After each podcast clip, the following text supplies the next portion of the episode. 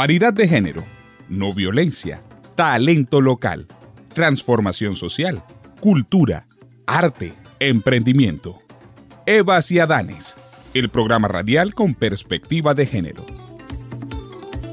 Escúchanos todos los miércoles a las 8 de la noche por Uniguajira Estéreo, 89.3 FM.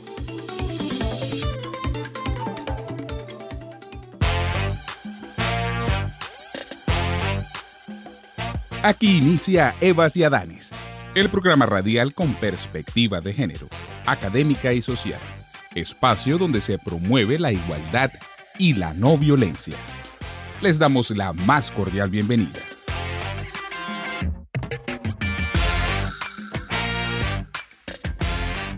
Feas, solitarias, malas, envidiosas, con verrugas, gran nariz, escoba y poderes mágicos malignos villanas de los cuentos de hadas. Las brujas son las que les hacen la vida imposible a las princesas por su codicia de belleza, de su reino, de su príncipe o de su posición social. Sin embargo, ya todas y todos sabemos que esas brujas en los diferentes momentos de la historia fueron mujeres de carne y hueso a las que difamaron, persiguieron, torturaron y quemaron en la hoguera.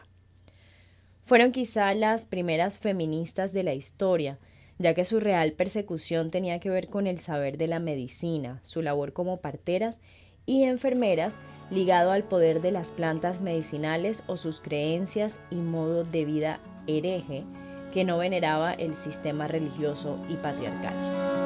Porque le danzo a la luna, le pido consejo, le rezo a la diosa, Reciban todos y todas un cordial saludo. A partir de este momento estás en sintonía con Evas y Adanes.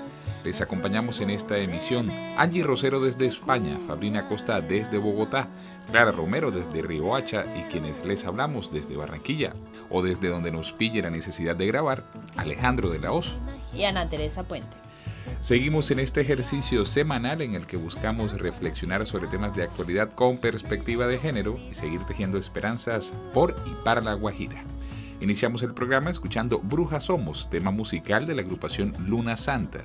La descripción de este tema musical dice lo siguiente.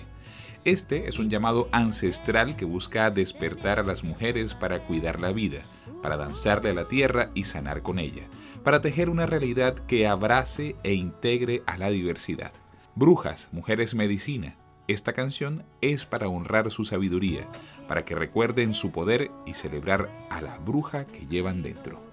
Con amor, Luna Santa y Tribu Brujas, así dice la reseña de este tema musical. El anterior texto nos permite presentarles el tema para el programa de hoy. Brujas, Resistencia y Unión Femenina. A la tierra,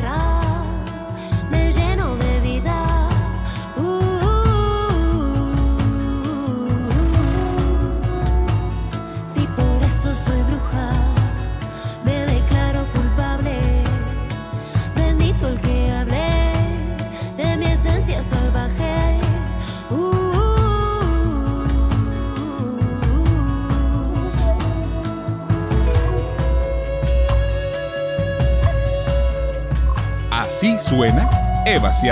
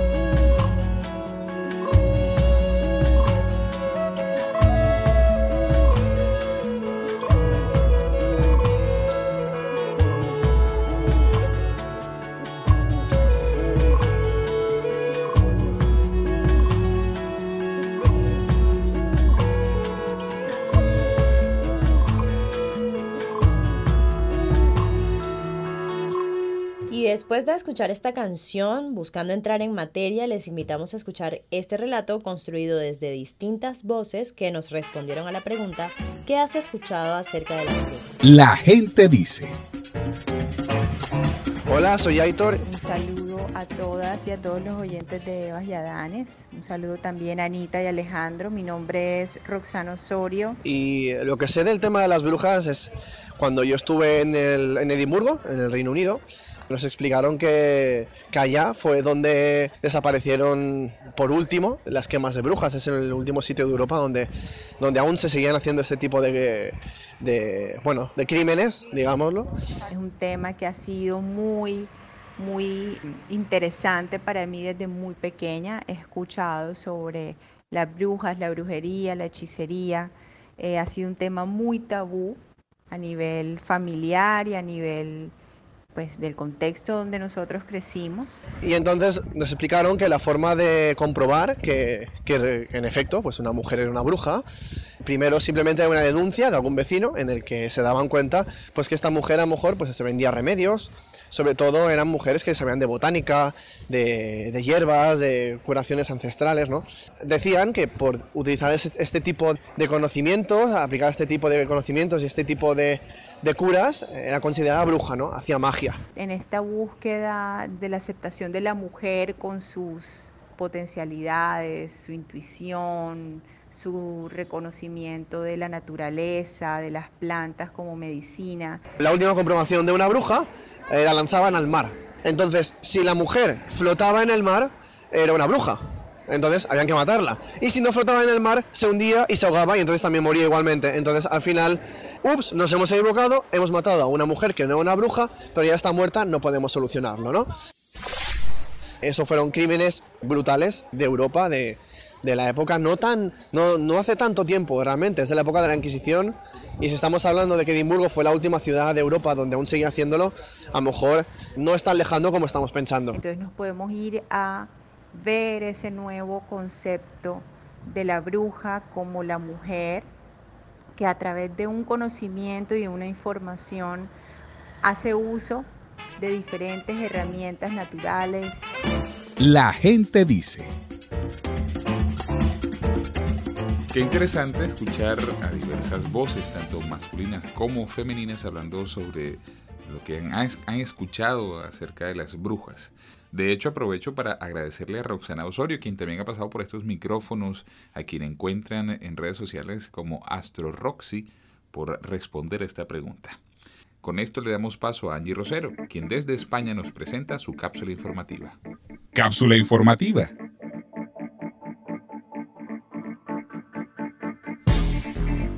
Hola a todos, mi nombre es Sanji Rosero y el día de hoy hablando acerca de un tema muy interesante, un tema que se ha visto olvidado a lo largo de los años y que me parece que es bien importante hacerle memoria. Desde aquí, desde la ciudad de Barcelona, les hablo y precisamente hablando sobre el tema de las brujas, me parece interesante recordar que, que, bueno, hubo muchísimos años, bueno, fueron tres siglos aproximadamente, donde hubo muchísima quema de, brujas, bueno, de mujeres realmente, que al final nunca se demostró si eran o no brujas. Y cuando este tipo de prácticas las extendieron los misioneros en el siglo XVI a lo que era el nuevo mundo en ese momento y lo llamaron como instrumento de conquista y colonización, este tipo de prácticas se instauraron más que todo en Latinoamérica, en Brasil, Colombia y Perú. Entonces tenemos una historia muy fuerte en relación a ese tema en lo que fue la época de la Inquisición hasta el siglo XVIII. Realmente este fue un fenómeno histórico mundial de máxima importancia, crucial para lo que era doblegar y, someter a la sociedad y a las mujeres en general, especialmente a lo que tenía que ver con, la religión, la forma de pensar, la forma de actuar. Y hoy día, gracias al capitalismo, realmente es algo que se ha ido como metiendo más como en el folclore, como en, en, lo que era el cuento de hada. Ahora en Halloween se habla mucho de, de, disfrazarse de bruja, de ponerse sombreritos de bruja, y todo se queda como un objeto de leyenda, un juego, folclore, y como que termina siendo parte de un mundo imaginario de duendes, de hadas y de historias donde se dicen que, bueno, que las brujas no eran reales, que eran artesanas, campesinas, en fin. Entonces, claro, es muy importante hacer un, un, llamamiento a, recalcar precisamente esta historia y la memoria de esta persecución, precisamente lo que no se recuerda se repite. Entonces, por eso me, me gustaría a mí reflexionar un poco acerca de esta situación que hace muchísimos años apoyó y reafirmó lo que era la sumisión y, y el sometimiento a la mujer a través de la, de la violencia y la tortura, porque en esa época la verdad es que era muy terrible todos los tipos de tortura que se le hacían a las mujeres. Es por eso que a partir de 2018 más o menos empezaron a crear campañas y grupos de lecturas en diversas ciudades del mundo para discutir lo que era realmente el material disponible acerca de la casa de brujas, teniendo en cuenta el momento histórico y la conexión que eso tiene con el presente y cómo eso ha repercutido a nivel de, de lo que es la sociedad hoy en día. Realmente en esa época las mujeres que, eran quemadas por ser brujas lo que hacían era botánica, conocimiento de hierbas, conocimientos ancestrales para poder sanar, curar e incluso personas a las que les habían sanado y salvado la vida de familiares terminaban denunciando a estas mujeres por ser brujas, mujeres que terminaban siendo asesinadas brutalmente, quemadas, ahogadas, entre muchos otros tipos de tortura y formas de asesinato. El día de hoy yo creo que es importante reivindicar esta problemática que sucedió hace tanto tiempo y también hablar un poco acerca de, de, cómo algo parecido también puede estar sucediendo en este momento con mujeres, pero obviamente de, a, nivel, a otro tipo de magnitud con lo que es la violencia intrafamiliar. En Colombia, eh, las mujeres y hombres que han sido asesinados por, por ser líderes políticos y sociales. En fin, realmente eh, la, historia avanza, el tiempo avanza, pero al final los mismos errores se siguen cometiendo precisamente por no pensar y no estar presentes en, en eso que, que, sucedió y en estudiar y dejarlo como todo olvidado. Mi nombre es Angie Rosero y esa es mi reflexión de hoy. Pensemos un poco en cómo no repetir la historia en los diferentes ámbitos de nuestra vida en sociedad, porque hoy día realmente se están perpetuando muchísimas masacres que deberían ser observadas y no sería justo ni sabio que se terminara como hace muchísimos años en lo que era la época de la Inquisición y la quema de brujas. Un fuerte abrazo para todos y nos escuchamos hasta el próximo miércoles. La entrevista. Hoy estamos con Sara Martínez, ella es docente del Departamento de Humanidades de Filosofía de la Universidad del Norte, magíster en Filosofía y Críticas Contemporáneas de Cultura de la Universidad de París 8, investigadora, escritora y gestora cultural. Su trabajo académico se aproxima a la vertiente francesa del pensamiento contemporáneo, principalmente en los campos de la estética y la política. Y nos hemos encontrado en la sala de su casa en esta ocasión para conversar a propósito de las brujas. Hola Sara, ¿cómo has estado? Bienvenida. Hola Nate, muchísimas gracias eh, por esta invitación.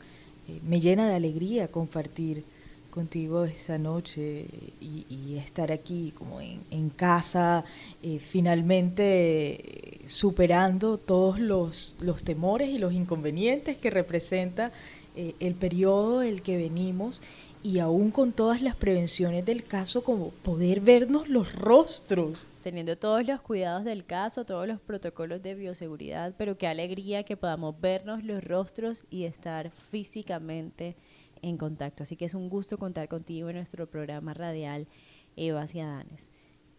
Y bueno, a propósito de las brujas y que se acerca el Día de Brujas, quisiéramos iniciar esta conversación contigo hablando acerca de la historia de las brujas.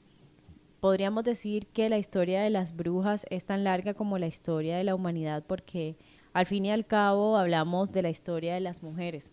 Así nos han llamado, brujas. Y a propósito de eso y sabiendo también que, que has tenido un escrito al respecto de unas investigaciones, ¿Qué referentes puedes darnos acerca de las figuras oscuras con las que hemos sido relacionadas las mujeres a lo largo de la historia?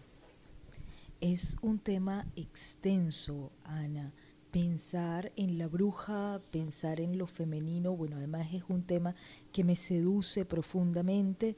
Llevo algunos años acuñando lectura. Yo no sé para dónde va esto, o sea, yo no sé ¿a dónde me va a arrojar esta investigación? Yo cada año le, le, le sumo uno o dos libros y estoy como atenta a toda referencia que sale porque creo que la, digamos, los rostros que ha cobrado esa figura de la bruja nos permiten también ir como leyendo lo que va pasando a lo largo del tiempo con las mujeres.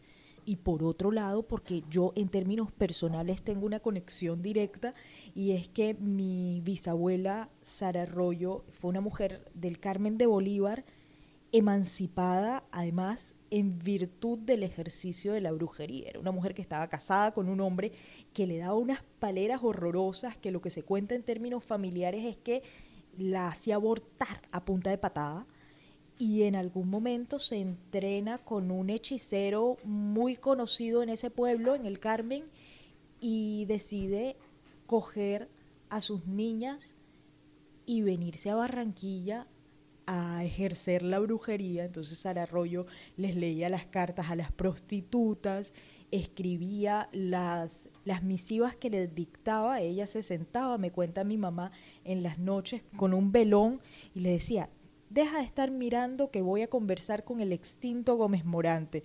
Y entonces le preguntaba al extinto Gómez Morante lo que la, su clientela le había consultado y escribía las cartas y respondía una a una a las personas. Entonces es curioso porque de todas maneras de la familia yo he recibido en cierta medida esa, yo no sé si llamarla vocación de la escritura, que se me antoja vincularla con ese hilo brujeril de Sararroyo, pensarla en las madrugadas. Además yo soy insomne, escribiendo las cartas del extinto Gómez Morante, me resulta una historia maravillosa porque es precisamente esto lo que le permite desligarse de ese maltrato eh, que estaba sufriendo en el formato pues del matrimonio eh, tradicional y que si ella no hubiera tenido la brujería a mano tal vez no se atreve a dejar a ese marido porque ella consideraba que ese iba a ser su medio de subsistencia. Entonces, si nos vamos como en términos personales, ese es mi punto de partida y me he ido encontrando con estas lecturas en algunas ocasiones filosóficas, en otras políticas, en otras históricas. Entonces, claro, si pensamos en las mujeres, es inevitable pensar en Eva, además ya que estamos en este espacio y con la idea de las Evas y Adanes, en la culpa que se le atribuye a Eva, o pensamos también en esa figura anterior a Eva que está en el mito judaico, que es Lilith, eh, que es además en algún momento pasa a ser identificada con la serpiente. Y luego, entre los antiguos, pues si nos venimos un poco más acá a la tradición grecorromana, entonces, tenemos estos documentos que son como los pilares de la literatura en Occidente, que son los, los textos homéricos, ¿no? Y en la epopeya encontramos, por ejemplo, la figura de Circe.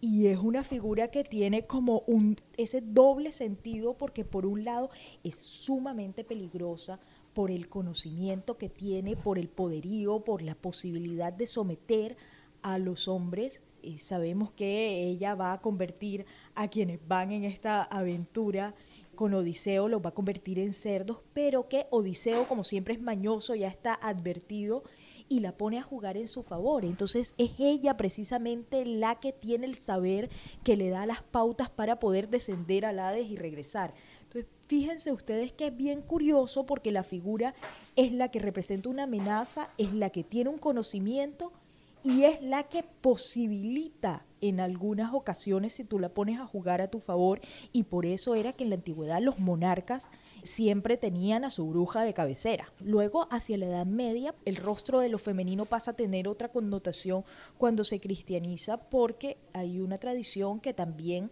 agarra mucho de Platón y que tiene que ver con eso del misterio del cuerpo de la mujer. Y volvemos a esas dualidades que se establecen porque el misterio del cuerpo de la mujer tiene, por un lado, el elemento de la tentación que siempre está ahí, el elemento de lo carnal, entonces claro, la mujer es la culpable de que estemos fuera del Edén. Pero luego tiene esta conexión con lo divino porque a diferencia del hombre es la que procrea. Es decir, la posibilidad de dar vida la tiene Dios y la tienen las mujeres. Entonces, en ese misterio de la procreación se empieza a generar toda una serie de mitos de los que surge también una serie de tabúes conectados con el cuerpo femenino. Y precisamente me refiero a la, idea de la procreación y de la procreación como un misterio, porque en esa Edad Media recordemos que el cuerpo no podía ser profanado. Durante toda la Edad Media no se pueden hacer disecciones. Las disecciones aparecen eh, en, en, el Renacimiento. Entonces, como el cuerpo no se puede abrir, no se puede estudiar anatómicamente, sigue siendo una especie de secreto y el hecho de que las mujeres puedan decidir, sobre todo con el conocimiento de las plantas, y ahí tenemos otro problema que hay con las brujas, si engendran o no engendran, porque además las que atendían los partos eran naturalmente las parteras y es curioso que en francés el término para designar a las parteras sea la sage-femme, es decir, la mujer sabia. ¿Por qué sabia? Porque tiene el conocimiento de esas cosas que en términos generales nos están oscurecidas, que no las conoce todo el mundo y que implican la posibilidad de dar vida, pero también de interrumpirla.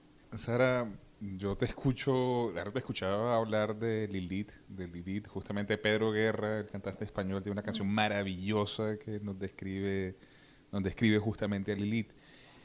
Y pensando en esa canción y pensando en lo que nos contabas y pensando en el poder y la sabiduría de las mujeres, justamente para crear vida, pero también para interrumpirla, te pregunto, fueron las brujas las primeras feministas de la historia justamente por ese poderío y por ese conocimiento y por esas posibilidades de crear y también de interrumpir la vida.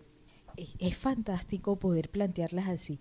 Yo no sabría situar a las primeras feministas de la historia y no me atrevería a tal, pero yo creo que en las brujas efectivamente hay de feminismo. Hay de feminismo y hay de liderazgo social y también de este criterio que ahora exploramos y al que nos arrojamos con tanto ahínco, que es el de empoderamiento. Pensando en esas figuras y en el saber que ostentaban y en la posibilidad de liderazgo que además se articulaba de, desde ese saber, me viene a la memoria el estudio que tiene Silvia Federici que se titula Calibán y la bruja precisamente lo que hace Federici es una lectura marxista, Foucauldiana, de ese fenómeno de la brujería que consiste un poco desde la lectura que ella arroja o que tiene que ver con la toma del espacio comunitario y el tipo de liderazgo que podían ejercer las mujeres en las comunidades, porque contrario a lo que solemos creer que es eh, que en la Edad Media la mujer estaba muy sometida, sí lo estaba, pero lo estaba como en la misma medida en que estaba el grueso de la población a la que pertenecía. Es decir, bueno, una cosa son las, digamos, las que pertenecen a la nobleza o a estas mujeres cuyo destino se establece desde que nace, con quién se van a casar y tal, porque son alianzas familiares, pero la figura de la paisana es diferente. ¿Por qué? Nos dice Federici. Bueno, porque frente al señor feudal nadie valía mucho. En realidad era él el que mandaba. Entonces la mujer y el paisano y todo lo demás, es decir, ella no estaba sometida a la voluntad de su pareja, de su amante, de su esposo. Además que la estructura matrimonial no llegaba hasta ellos. El pueblo no se casaba. Eso era cosa de los nobles. Entonces, eh, estas mujeres tenían la posibilidad de trabajar, tenían la posibilidad de intercambiar tejidos, cosas, eh, de jugar con las plantas. Y luego cuando los paisanos no estaban bajo la tutela del señor feudal, estaban estos espacios comunitarios que después en la fase de acumulación primitiva del capital pasan a ser cerrados y se habla del, precisamente del liderazgo que tienen estas mujeres en términos de que tienen una voz que se escucha y son capaces de congregar a la comunidad. ¿Por qué les hablo de los espacios comunales o de estos, de estos terrenos que de repente no eran de nadie y en los que pasaba a subsistir el paisano que en ese momento no estaba trabajando con ningún señor? Porque las historias de los cuentos de hadas y todas las historias que escuchamos de brujas, o, por lo menos muchas de ellas, las sitúan en el bosque. Y es curiosa esa idea de la bruja fea en el bosque que está jugando con plantas, así como la idea del sabbat.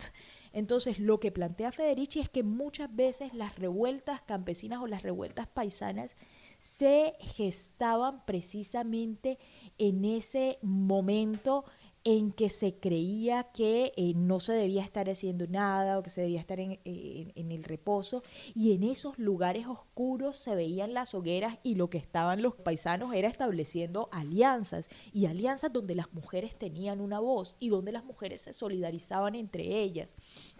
Entonces de ahí que se empiece a condenar cuando esos espacios son cercados, que es el periodo que Federici identifica como la fase de acumulación, pues que, es históricamente conocido, digamos, como la fase de acumulación primitiva del capital, que lo que implica es ir privatizando esos espacios que eran de todo el mundo, que eran en los que subsistían eh, estos paisanos sin tierra.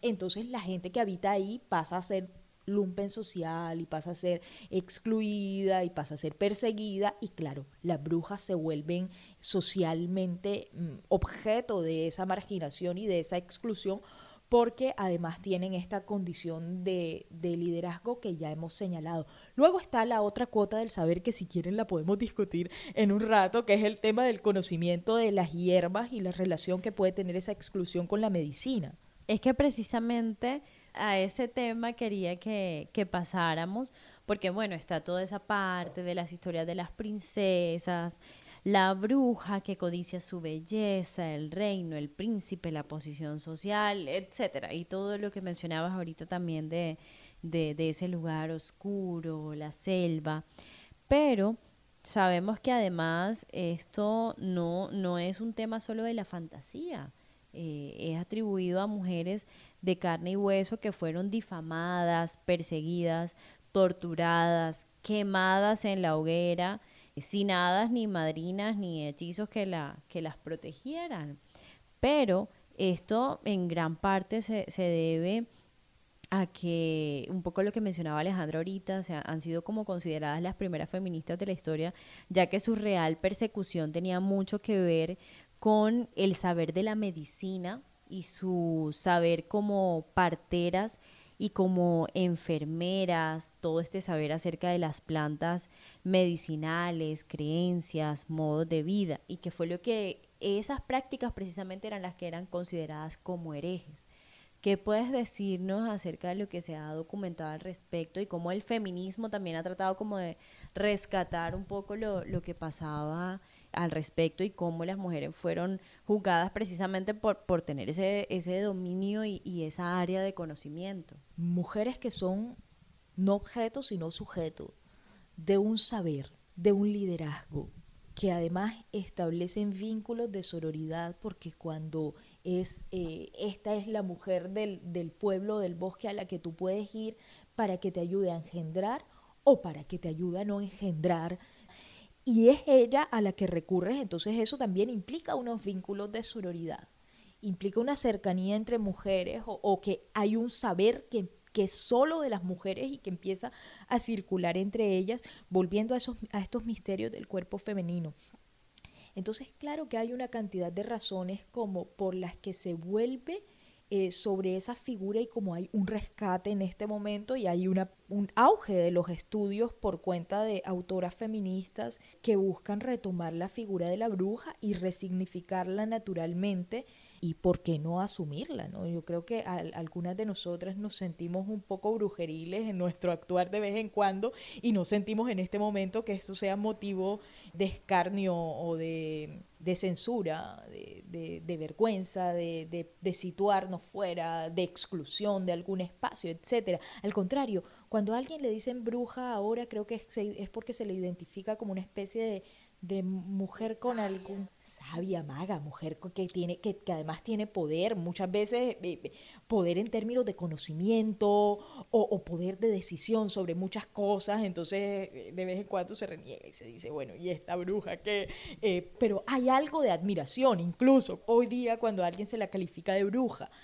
Y en cuanto a esta parte del saber está el estudio de Bárbara Enrich que lo que plantea es eh, precisamente esa idea de que la, como las hierbas curaban y como efectivamente hay un conocimiento del cuerpo humano, porque a diferencia, digamos, quienes están rigiendo por el discurso religioso, estas eran unas mujeres que auscultaban. De todas maneras, una mujer que tiene la ocasión de eh, ver parir es una mujer que tiene contacto con lo más íntimo del cuerpo de otra mujer y que si tiene que tener ese tipo de contacto con el cuerpo de un hombre, no va a asustarse que ve toda la sangre del caso, que ve las entrañas, etcétera. Esto a diferencia de quienes tienen de repente muchos escrúpulos. Recordemos además que en la Edad Media los médicos estaba sobre todo la figura, por ejemplo, en el pueblo del barbero cirujano. ¿Por qué el barbero cirujano? Porque era el que tenía el manejo del, de, la, de Cuchilla. la cuchilla. Exactamente. Entonces es quien puede más o menos intervenir, pero no hay ese conocimiento minucioso de las hierbas que ayudan a curar. Y lo que propone esta teórica feminista es que hay una especie de competencia en el momento en que la medicina se asienta como un saber y un saber eminentemente masculino y se empieza a dejar por fuera ese conocimiento de las hierbas que tienen estas mujeres que eran a, que era a quienes se recurría en otros periodos. Eh, y en esa medida, cualquier mujer que ostente un conocimiento, y recordemos además que dentro de las formas de concupiscencia que establece San Agustín está la vana curiosidad que busca un conocimiento más allá de lo debido. Entonces, de alguna forma, lo que se, lo que se empieza a, a cristalizar es esa idea de que hay unos conocimientos que son indebidos y que estas mujeres no deben estarlos manejando y que por indebidos entonces son oscuros eh, y de dónde proviene entonces ese saber ah se lo está proporcionando el diablo y de ahí en adelante toda la persecución de la que estas mujeres pasan a ser objeto que además es bien curioso que aunque la brujería se ejerce desde la antigüedad y que a lo largo de toda la Edad Media se persiguió cuanto grupo herético Concretamente, el periodo más álgido de persecución de las brujas no es medieval, sino renacentista.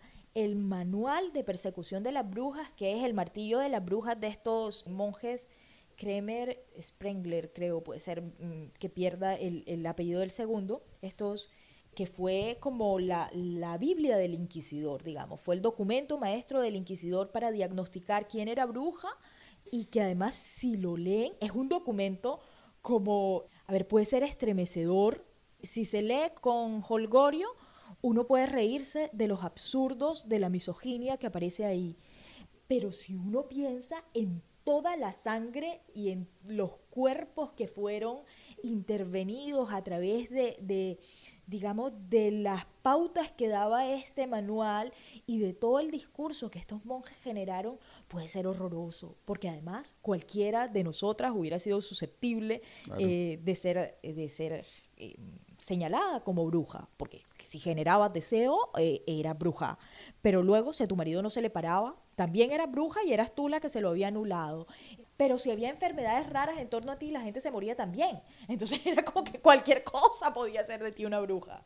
Hablábamos fuera de micrófonos de un referente que a mí me causaba como, como resonancia. Hay una serie en Netflix que es Outlander, que justamente cuenta la historia de una enfermera que viaja desde el futuro al pasado y, y termina siendo la curandera, la curandera. Esta figura de la curandera era, no sé, digamos que la forma elegante de llamar a la mujer, la forma aceptada de, de llamar a la mujer bruja. Cómo la televisión o cómo el cine, los medios han ido como de alguna manera liberándonos de esta idea, sí, de esta carga que tienen las mujeres, nos ha ayudado o por el contrario ha reforzado esa idea de que las mujeres eh, son brujas y son malas. Eh, yo, yo creo que hay am- ambas cosas. Eh, en términos cinematográficos y en términos de series, si, si nos vamos a, a- a buscar, encontramos tanto aquellas que refuerzan estos estereotipos que, eh, que segregan, digamos, estas figuras femeninas, como las que las retoman y las resignifican. Eh, Outlander es, es interesante, es una serie pues que, que creería yo que está enfocada además eh, en un público femenino y claro, esta mujer retorna y si los, los saberes de una contemporaneidad, además la contemporaneidad de ella es como, creo que Finales de la guerra, finales después de la, guerra. Segunda Guerra Mundial, Correcto. ¿no? Eh, que ella está, está casada, está enfermera. organizada, es enfermera, conoce muy bien naturalmente el cuerpo y las posibilidades de intervenir y retorna un par de siglos atrás, tal vez más. Además se encuentra a un hombre hermosísimo con el que se mete, que es fantástico, porque uno dice, bueno, eh, yo, yo me quedo con todas las guerras de la antigüedad si me van a, si me van a dejar el cuerpazo que esta mujer se está engullendo ahí. Jamie Oliver se llama ese personaje. Sí, sí, es, bellísimo. El, el, además que la, la serie está como llena de estas escenas, de un erotismo fuerte y tal. Y ella con este saber es vista con extrañeza, es vista con recelo, pero también se la sabe jugar y adquiere un respeto en virtud de ese saber y lo saca a él, lo saca al grupo con el que se encuentra de muchísimos impases también, no solo por su saber como enfermera, sino por su conocimiento de la historia, que también la hace una especie de bruja, porque ella sabe lo que va a pasar. Son series que miran la figura de la bruja y que efectivamente reconocen la posibilidad de tal porque tenemos a estas mujeres que bailan entre las runas y que precisamente así es que viajan en el tiempo, es decir, el ejercicio de, una brujería que viene, que les viene de los pueblos prerromanos, ¿no? De estos pueblos bárbaros que habitaban estas tierras, pues señalados como bárbaros por cuenta de los romanos, y que, que cuando aparece la tradición judeocristiana se lleva por delante eso, pero se, se sigue conservando ahí, o sea, como que hay muchos vestigios de estas tradiciones. Sí, así como, como lo dices, esas ganancias nos indican que seguramente estamos en un momento histórico en el que tenemos un llamado a escuchar eh, y a hacer escuchar lo que cada una de las mujeres estamos diciendo y por lo que hemos venido trabajando.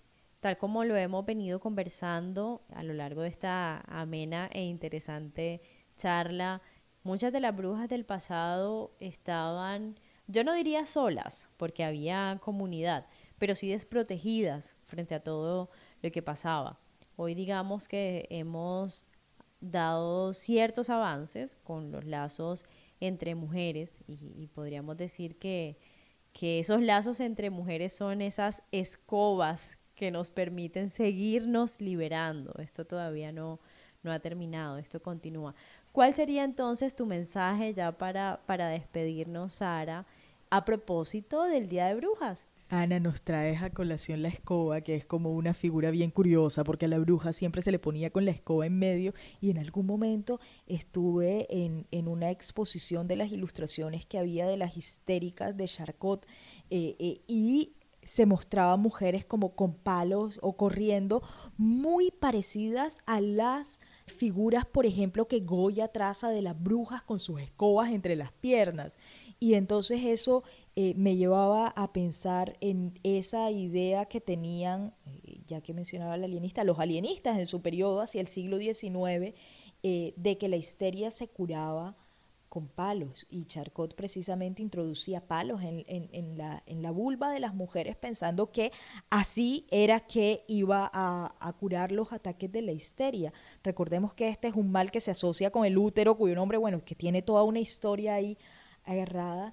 Claro, es bien curioso eso y también que la aparición del dildo está conectada con este mal, ¿ah? que el dildo, esta cosa que ahora se usa para divertirse, tiene un origen médico que, que es este propósito de curar la histeria y se parece mucho a esas escobas y a esa expresión de euforia que mostraban las brujas de Goya montadas en sus escobas, pero que efectivamente permitían volar y permitían gozar. Entonces yo sí creo que estamos en un muy buen momento y que si ya hemos hablado de la sororidad que se podía tejer, las redes que se podían tejer entre mujeres, creo que también estamos en un momento de desmitificación, de ir estableciendo esos lazos, de dejar de ver, por ejemplo, en una cultura como la nuestra, a la mujer como a la otra, como una amenaza, de acercarnos a ella, de mirarla, de ser más próximas, más comprensivas, más sororas y qué bonito que el Día de las Brujas, que ese día que, que conmemora también siglos de persecución, de maltrato de las mujeres, de quema, pues ahora nos sirva también como un pretexto para reunirnos entre mujeres, para reunirnos entre las brujas y poder compartir esos lazos de sororidad. La nota editorial. El episodio de hoy la, y la invitada a mí me parece, eh, bueno, muy, chévere y me siento como en esos diálogos que sostengo y esas tertulias que sostengo con, con Sara de, de, construcción de algunas narrativas. Eh, y coincidimos en algo con ella y es que históricamente se han establecido conceptos y adjetivos o, o incluso términos peyorativos que animalizan a la mujer, que la ubican en la peligrosidad, en, somos llamadas perras, zorras, lobas, bagres, para identificar incluso o determinar nuestra estética. Si, somos, si cumplimos el concepto estético que hay de belleza o no social, entonces somos llamadas bagres o somos llamadas sirenitas o somos llamadas, si, si tenemos un comportamiento erótico que no es el que acepta la norma o el mandato, entonces somos llamadas lobas o zorras o perras.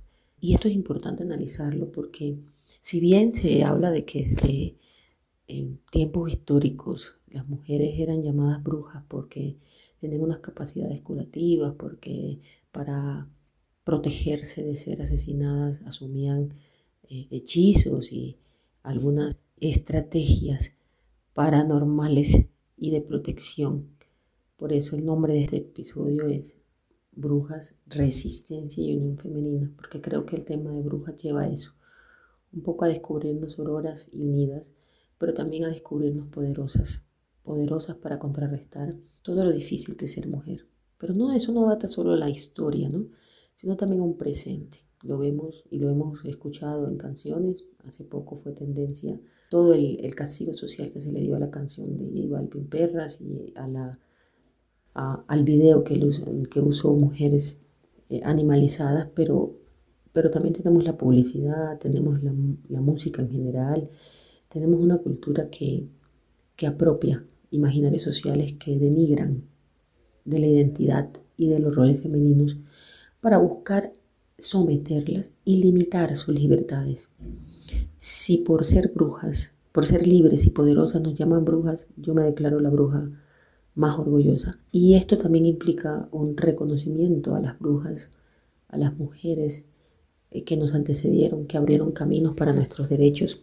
Y debo hacer, por supuesto, un homenaje a, a la que me abueló, a mi abuela de 109 años que falleció hace tres meses y que cumpliría 110 años el 31 de, de octubre, porque con sus historias reales, las que ella vivió en su adolescencia, donde ir a la escuela para las mujeres era utopía, donde decidir cuántos hijos tener era inconcebible, donde votar o elegir a un candidato o candidata, ni pensarlo, me enseñó mucho de lo importante que es llamarnos y sentirnos brujeres o brujas y desde la unión. Yo el llamado que hago eh, y un poco también lo que he hablado muchas veces con Sara, nuestra invitada de honor en este episodio, es, es eso, cómo poder reconstruir, deconstruir y tejer nuevas realidades a partir del poder femenino, a partir de la unidad, de la sororidad, pero también de esa resiliencia inagotable como los cactus guajiros, que entre más adverso sea el sol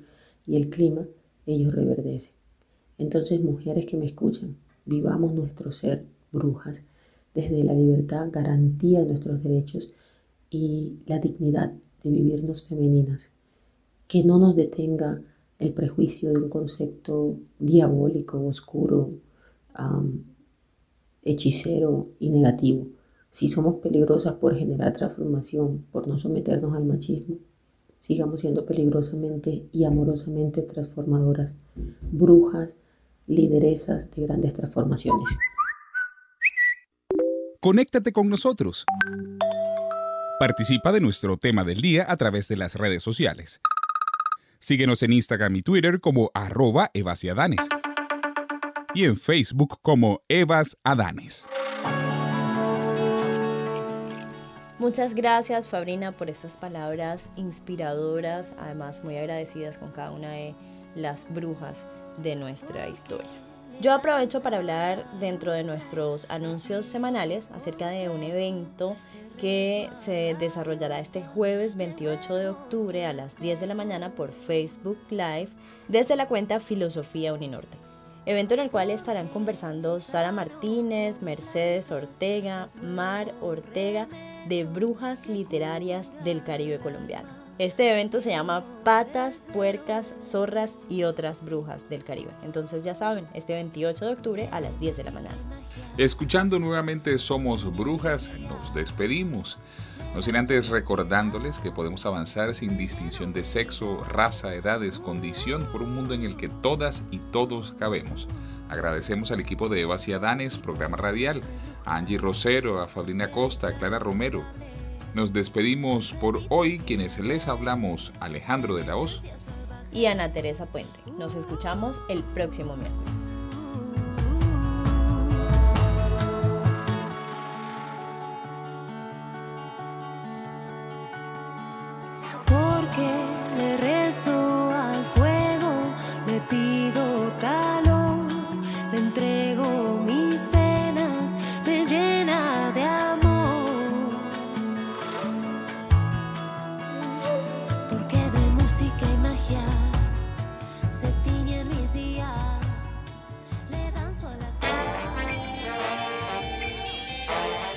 Hasta aquí, Eva Ciadanes, el programa radial con perspectiva de género académica y social.